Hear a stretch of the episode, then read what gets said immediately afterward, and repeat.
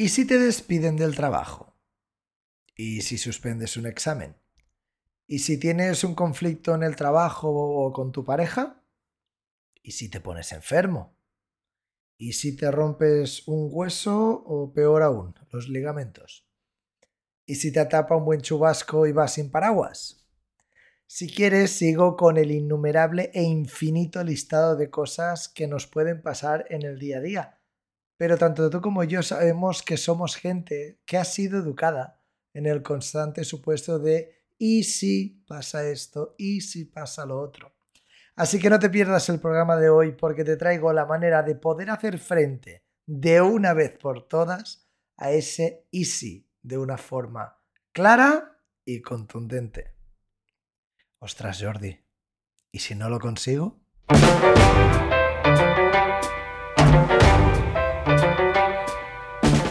Bienvenido, bienvenida a Coaching para Gente Ocupada, el podcast donde de una vez por todas vamos a descubrir para qué te va a servir a ti el coaching en tu día a día, sin complicaciones, sin mucho drama, directos y en formato reducido, para que aprendamos a crear nuestras propias respuestas a aquello que realmente nos preocupa. Yo soy Jordi Soler, coach ejecutivo, y estoy encantado de acompañarte desde donde me estés escuchando. Vamos a por ello. Bienvenida, bienvenido al podcast número 9 de Coaching para Gente Ocupada. Gracias una vez más por la confianza de escucharme, estés donde estés. La verdad es que ya me va llegando feedback y, y muy positivo del podcast. La verdad es que estoy muy contento.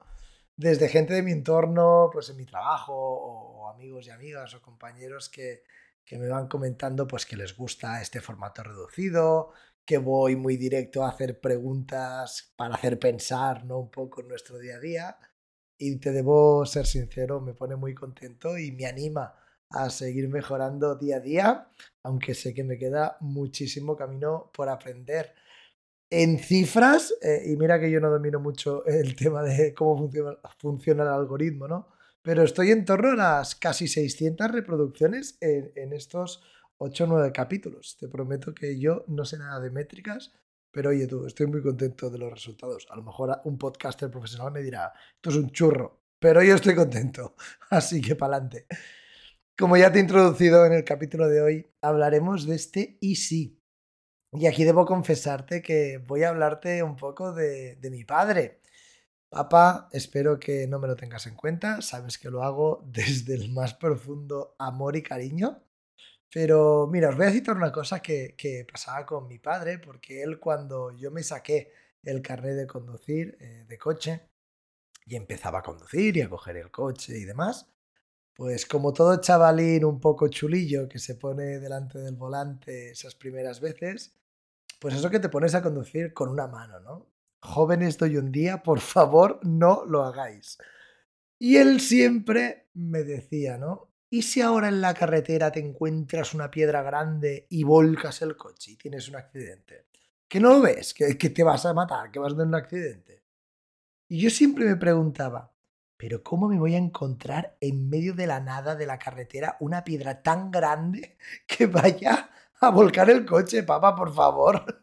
Pero con el paso de los años, ya los dos eh, nos reímos ¿no? de, esos momentos, aunque debo reconocer entre tú y yo ahora que seguro que él no me está escuchando, que me lo ha repetido hasta la saciedad y a día de hoy me lo sigue diciendo. Eh, pero bueno, porque yo siempre le respondía a esto, ¿no? Eh, y si, pues un completo adulterado del easy, ¿no? Eh, papá, ¿y si salgo de la calle, me tropiezo, me caigo, me parto la pierna, llega un camión, no puedo levantarme, me atropella? Bueno, ya me entiendes, ¿no? Intentaba jugar con él papá, hay infinidad de posibilidades de, este easy, ¿no? Pero la realidad es que la mentalidad del easy, de pensar en esos supuestos que nos lleven a, pues a vivir y a tener miedo ante un posible escenario, no es algo de mi familia, no es algo de mi padre, creo que nos pasa a todas y a todos y nos pasa como sociedad. Tomamos o dejamos de tomar decisiones en base a este easy y de forma constante. Eh, todo está en nuestra cabeza y ahora iremos analizando bien todo, ¿no? Perdona, perdona, perdona, interrumpo un momento el podcast, pero es importante. Ya sabes que todo esto se sustenta por un algoritmo al que le gusta que le hagan un poco de caso. Y para que este programa llegue a más gente, te pido un pequeño favor. ¿Cómo? Muy fácil. Si estás escuchando este capítulo en Spotify, puedes dejar un buen like o las estrellitas que tú quieras. Y si me escuchas desde un iPhone, iPad o Mac con la aplicación de Apple Podcast, te pediría que me dejes un comentario. Mil gracias de corazón y ya te dejo con el programa. De hecho, si lo analizamos bien, eh, podemos identificar una emoción muy básica, ¿no? Estamos hablando del miedo. Una emoción básica que, por cierto, gobierna muchas veces todas nuestras decisiones, para bien o para mal. Y es cierto que el miedo, pues, tiene una función muy clara que es protegernos de un posible peligro. Pero muchas veces ese peligro nos lo hemos creado en nuestra cabecita eh, y no es del todo real y no hay nada objetivo que argumente que eso es fidedigno, ¿no? que es real. Escuchaba el otro día por redes sociales a la gran Marian Rojas Estapé, eh, que es una médico psiquiatra que trabaja en el Instituto Español de Investigaciones Psiquiátricas y es autora del libro, todo esto lo sé porque estoy leyendo ahora su libro, eh, el último libro que ha sacado, que es Encuentra tu persona vitamina y que me está gustando mucho, la verdad. Em, hablaba ¿no? el otro día en un vídeo eh, sobre el miedo. Eh, inciso, el libro te habla, mm, te lo recomiendo un montón, porque habla de cómo nos afectan las relaciones que tenemos con los demás y con nosotros mismos. Pero lo que vi fue un pequeño vídeo, un pequeño reel que decía ¿no? que más del 90% de las decisiones que tomamos en la vida están condicionadas por este miedo, ¿no? Eh, y que este mismo miedo inventa escenarios que no son reales, pero que nosotros nos llegamos a creer como tal y tienen un efecto como si, o sea, en nuestro cerebro es un efecto como si fuera real, o sea, como si lo hubieras vivido realmente. Incluso, eh, y aquí lo añado yo, ¿no? Y esto pasa a veces, eh, yo he tenido casos en los cuales hay clientes que, me han llegado a decir, no sé hasta qué punto esto lo he vivido o no lo he vivido, porque este miedo es tan real que, a lo mejor lo eh, pienso que lo he vivido. ¿no? Y aquí hay que pararse porque esto es muy importante, ¿vale? Y ya voy a lanzarte preguntas, eh, preguntas que te puedan ayudar a parar esta maquinaria del Easy y a parar esta, este miedo que está pues ¿no? en como un tren desbocado y sin frenos. Así que te pregunto, de los miedos que puedas tener en tu día a día, anótame cuáles son reales. O sea, de verdad las cosas que han pasado. Oye, mira, sí, pues he tenido una bronca con el jefe o con la jefa. O he tenido una discusión con mi pareja y tengo miedo de que me deje. Ostras, vale, pero ha pasado algo objetivo. Y, prosigo.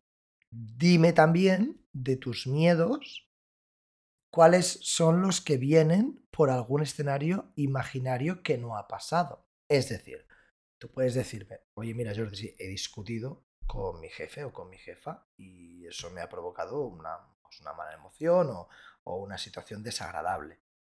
Eh, pero luego a lo mejor, no, es que me van a echar. Ah, pero tu jefe o tu jefa te ha dicho que te van a echar el trabajo. Ah, no, eso lo, lo he imaginado yo. ¿Ves la diferencia, no? Es decir, en una ha pasado algo objetivo y en la otra te has empezado a hacer tú, como decimos coloquialmente, ¿no? La película. Estoy convencidísimo que en un tanto por ciento muy alto, en el que me incluyo, y os digo siempre que yo siempre hablo también desde mi experiencia como persona, eh, estoy seguro que habremos anotado más miedos inventados por nuestra cabeza, ¿no?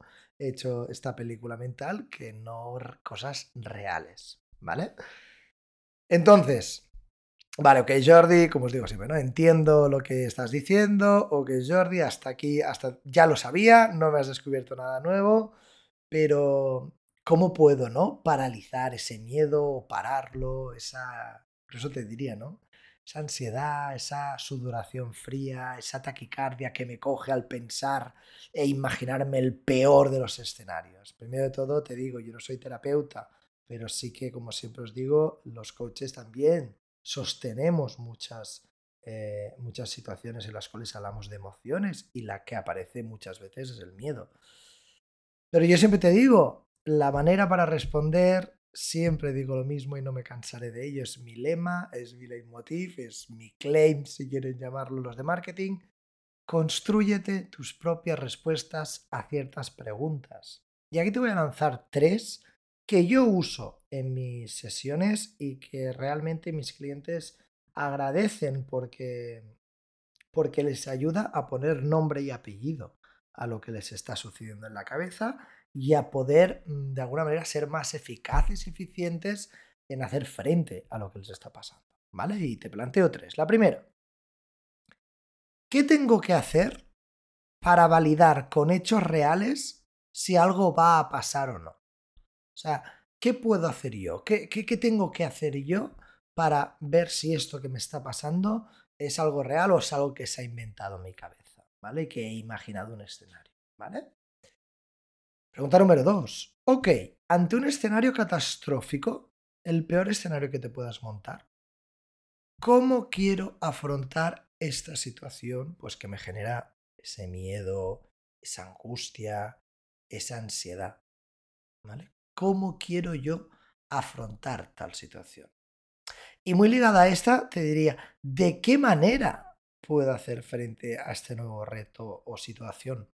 Porque al final una cosa es lo que eh, tú puedas imaginar, no, pues podría, ¿no?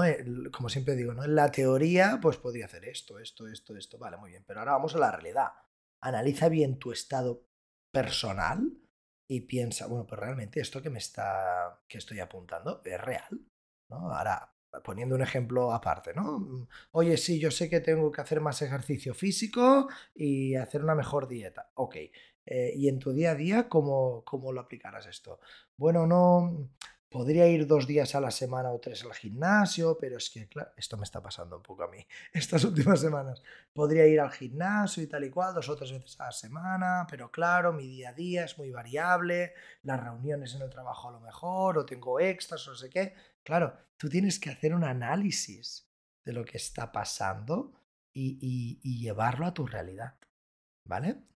Al final, el coaching es acción, pero es que no solamente el coaching, la vida es acción. Y aquí quiero recalcar mucho que debes escoger, y, perdón que a lo mejor ahora me venga a salir la vena esta de, charla motivacional, ¿eh? pero, pero debes escoger, la vida es escoger. Y escoger significa actuar. Y actuar significa renunciar. Si escojo entre pizza o pasta, pues estoy renunciando a una cosa o a otra, depende de lo que escoja. Si escojo estar en pareja, renuncio a estar soltero o soltera. Si escojo comprarme un coche, una moto, estoy renunciando a una parte de mi salario, que a lo mejor podría hacer servir para otras cosas. Y así sucesivamente. Pero hasta que tú no tomes acción, hasta que no des un paso, hasta que no pruebes, hasta que no veas el escenario real, no el ficticio, no vas a poder dar respuesta a ese y sí que te has inventado en la cabeza. Y aquí hago este parón muy consciente del parón que estoy, estoy haciendo. Porque también me lo estoy diciendo a mí mismo, ¿no? Eh, incluso te diría, ¿no? Con el mismo ejemplo de mi padre aplicado a otras miles de cosas, ¿no? Pues la pregunta típica de, ¿y si te echan del trabajo? ¿no? Típica pregunta que te puede preguntar tu familia, ¿no? ¿Y si pasa algo y te echan del trabajo? Pues me tendré que buscar la vida. De una u otra manera tendré yo que, que buscarme las castañas del fuego, ¿no? Y saldrá otras cosas, ¿vale? Mm, te quiero poner un último ejemplo eh, para ejemplificar todo esto que estoy diciendo creo que ya me vas entendiendo y vas por, ves por dónde voy. A mis alumnos, ya sabes que yo soy maestro, eh, tutor de cuarto de primaria, y me vienen y me preguntan muchas cosas, ¿no? Y una de las preguntas que me hacen a, a menudo me dice, Jordi, ¿y si suspendo un examen? ¿No? ¿Qué pasa? Y yo siempre les digo, digo, oye, pues no sé, dime, dime tú qué, qué crees que va a pasar. Y tras un rato pensando, esto me gusta mucho, la, naturalidad de los niños y niñas, ¿no? De, déjame pensarlo. Te dicen, bueno, pues que si suspendo, tendré que practicar más, esforzarme más y, y hablaré mejor al siguiente. Y yo me los quedo mirando y digo, mm, ok, me parece bien la respuesta. Buena respuesta. Pero yo no te voy a decir lo que tienes que hacer o no. Yo no te voy a decir, oye, si suspendes un examen tienes que hacer esto. Obviamente los vas a acompañar, pero los acompaño desde su decisión y tú tienes que decidir qué opciones coges para actuar en tu día a día. Igual que lo hacemos todos y todas, desde los niños y niñas hasta los adultos. ¿vale? En fin, creo que el mensaje ha quedado más que claro, eh, pero no me quiero olvidar de recordarte que sea cual sea el easy en el que te encuentres, sabrás dar una respuesta. Y aquí sí que te quiero animar y te quiero decir muy claro, no lo dudes. Tienes las herramientas, capacidades, habilidades para hacer frente a infinidad de situaciones que ni te imaginas. Confía en ello, porque es así. Y, ejemplos en la sociedad nos sobran. Tenemos muchísimos ejemplos. Y, no hace falta ir muy lejos. Eh, mira, te diré un caso muy rápido. Piensa en aquellas personas de tu entorno que has conocido a lo largo de tu vida que te han inspirado, que han sido referentes para ti, de las cuales has aprendido y por ende las has admirado, ¿no? La de, y te pones a pensar en esa persona y piensas, la de situaciones y adversidades que ha superado esta persona, y a lo mejor eso precisamente hace que tú admires a esa persona. Pues tú eres exactamente igual que esa persona. Una persona con excelentes capacidades, habilidades, expertise para afrontar lo que venga por delante. Muchas gracias. La verdad es que ha sido un capítulo así intensito, pero mira, eh, me ha salido así del tirón. Eh, la verdad es que tengo que reconocer que hay poco guion en lo que he dicho. Ha salido así de una y así quiero que se quede porque también así me vas conociendo. Muchas gracias eh, por escucharme una vez más, estés donde estés. Por favor, apoyarme en este programa de podcast, yo lo hago con mucho cariño y espero vuestros comentarios por Instagram, por WhatsApp, eh, por Apple, Apple Podcast, por Spotify, donde queráis, porque me encanta, me encanta recibir vuestro feedback e ir compartiéndolo. Os mando un súper, súper gran abrazo. Hasta la semana que viene.